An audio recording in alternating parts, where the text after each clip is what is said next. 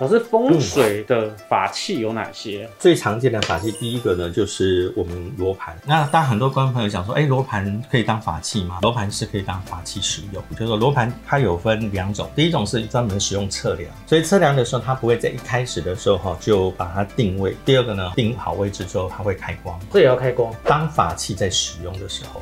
一般来说，这个因为它是在测量哦，它就不需要特别定位开光的一个过程。但是如果我把它当法器使用的时候，比较接近哦，见神杀神，见佛杀佛的一个概念。当它已经是定好位之后，是不可以拿去庙宇或者是对宫庙的门口对着它的神明是不可以的。这个如果不懂的话，一对着它的这个神明，人家的神有时候啪。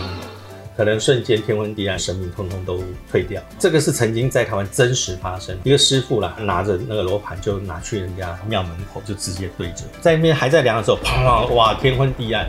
后来才知道说他不懂，结果人家寺庙里的神通通退走。当然也也成为一个笑话，也成为后来大家在教育下一代在使用罗盘的时候必须要注意的一个事项。那通常拿的时候呢，分作两种。一般来说，不懂的人大概就是手掌这样拿。但是实际上，要是懂得师傅的时候呢，他会用拇指、哈食指跟小指三个指头顶住下方，这样做测量。这个在道法上面叫做道指。哇，那你这个久了也会肌腱炎？呃，还好。啊，一旦使用倒指在测量的时候，它就是比较不受干扰。大家如果看过一些电影里头，常会出现罗盘嘟嘟嘟嘟一直乱跳，对不对？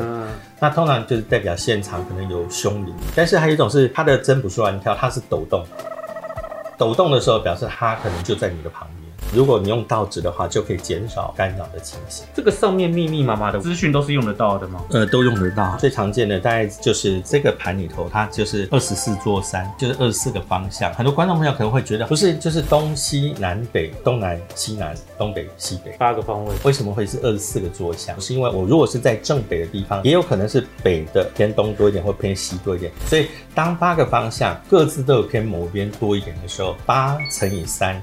就是二十四个方向，然后至于下面依照不同的门派，它会有设定，比如说我用易经卦象，我用节气，它会去换算出来这个房子现在是正在旺的时候，还是比较不旺的时候。当风水老师不能有老花哎。呃，罗盘在使用的时候呢，它还有几个特殊的功能，比如说早期的时候，如果当这个房子门开的位置，比如说门大家都开平的门，你的门开斜的，而且斜的位置不好的时候，就会开到鬼门。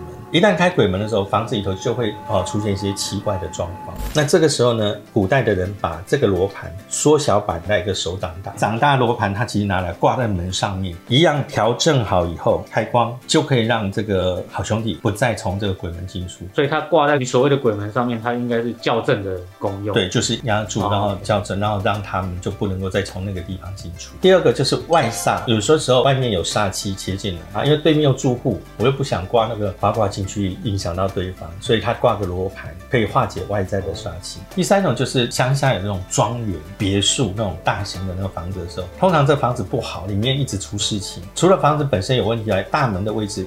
真的开的不好，那么通常就会在大门的下方挖洞，用干的光芒挖芒芒草，芒草，它就是在里头烧，让它焖烧熏完以后，再把罗盘调好校正好放下去，放正之后呢，在周边埋上十二枚红板，再把土盖回去，它整个里面的气场就会改善。我曾经在嵩山这个地方使用过，当时屋主呢他已经请了很多人来处理过，后来就在他的后门出入的地方挖了一个大洞，也是用。关芒烧完以后，再把它放下去之后，再埋上十二枚，整栋大楼的气场整个就转好。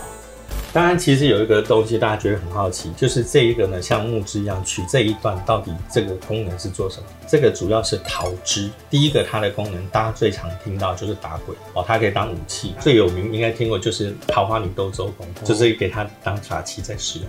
第二个功能呢，就是既然是桃，大概就跟桃花有关。那现在大家看到上面前后都绑上六段的红绳，而且都是打死结，主要的功能是用来断桃花。身边的人桃花一直不断的时候，会取端午节正中午十二点的桃枝，取一节之后呢，头尾各绑上六个死结。那其实因为人有十二个生肖，一年有十二个月份，一天有十二个时辰，象征年年月月日日时时桃花的这个结不会再开。这样不就没有桃花了？就是有结婚的人，当然我要然后它只是斩烂桃花。对对对对，通常以前我们做的时候呢，他们被发现，那他要怎么办？要怎么说？哦，很简单啊，这个是帮他催财啊，这个就是财啊。木材的材，对啊，一般民俗上面还有另外一种是要帮你增加你的桃花。所以我讲水能载舟，亦能覆舟了，它能帮你催桃花，也能帮你断桃花。所以催桃花是绑活结。吹桃花基本上它必须要用活的桃树枝，哦哦就是上面还有花苞，那还要把其他杂的花苞、小的花苞、烂的花苞去掉，只留一个花苞。它也可能有三四个开的漂亮的，我就把它留下来，只留一个。说实话了，好的一个就够了，对不对？对不好的再多也没有用。你就要需要用到这个了。对 对对。那有些人并没有罗盘，或者是他并没有受到正式的一个教育的时候，就会使用这个东西。观众朋友可能会觉得哇，这个好现代哦，这个就是寻龙尺。这个整个座山有没有龙脉在哪里，或者这个区域里头有没有水脉？那通常就是把它定住。举个例子来说，这个附近哈、最近的水脉在哪里？啊你们打开看一下，那个最近的是什么？有个小型的猫喝水的鱼缸。哦，这个是有点，只是因为是你可以控制啊。没有没有，这个在最早使用的时候呢，它其实是用树枝，比如说一支呢，它要有分叉，那一支呢就是挂在上面啊，那它可以哦它会移动，它会达到一样的功能性。微单测量，比如这个房子哈、有没有好兄弟啊，有好兄弟在哪里，那它就可能会比如说指出它的方向。好，没有现在还没有哦它那个这是嗯，其实我这个觉得它还可以再设计更新一点，比如说如果这里头有镭射的话，是随着时代的改变，那么它不断的进化。老师，可是以你的能力，你现在已经可以开模制作了。呃，但是我需求没有那么大。老师嗯，桌上是木头，上面很像印章，有刻字。这个在法师界里头，它是非常有名，这个叫五雷号令。法术里头它是分各个部门哈，那么雷部就是专门镇宅、辟邪，甚至驱邪在使用。所以当五雷号令一出的时候，就是表示这个现场。所有的妖魔鬼怪都要退避。它在使用的时候呢，跟包青天、金堂木一样，哦，它是有震慑的一个效果。后面其实就是神像，所以五雷号令它除了施法调度所谓的神明天兵天将以外呢，正式的道教法会现场来说，它大概就表示法师本身的一个身份地位，也代表说有请护法到现场。一般在现场的时候，他会开动，他会放一些五宝、七宝或者法师特定的东西藏在里头，它是真的还是假的？它的秘密是藏在这里。如果仔细看这个地方，有没有看到？你说有一个点是不是？对，这个地方其实是有个点在这里。对对对如果仔细听的时候，对。哎，它里面是有东西的。这上面也有文字。啊，上面也有文字，也是特定的一些文字。然后重点是它有一些语字部的，前面这个地方就是斩鬼的意思。它的木头是使用什么？一般来说，它使用桃木居多，这也是。那基本上除了桃木以外呢，五雷号令它使用雷劈木，就算你没有桃木，你也要使用雷劈木。你有真的使用过它吗？有，我真的使用过它。除了一般法会在使用以外，我另外一次使用就是打鬼用过一次。那一次是因为一栋大楼里头有一个鬼王，那个里面呢大概有上百个好兄弟，就是在协调过程中遇到就是很麻烦的一个情况，所以当时就拿了这个法器，就往鬼王身上打了一下，之后鬼王才答应退让。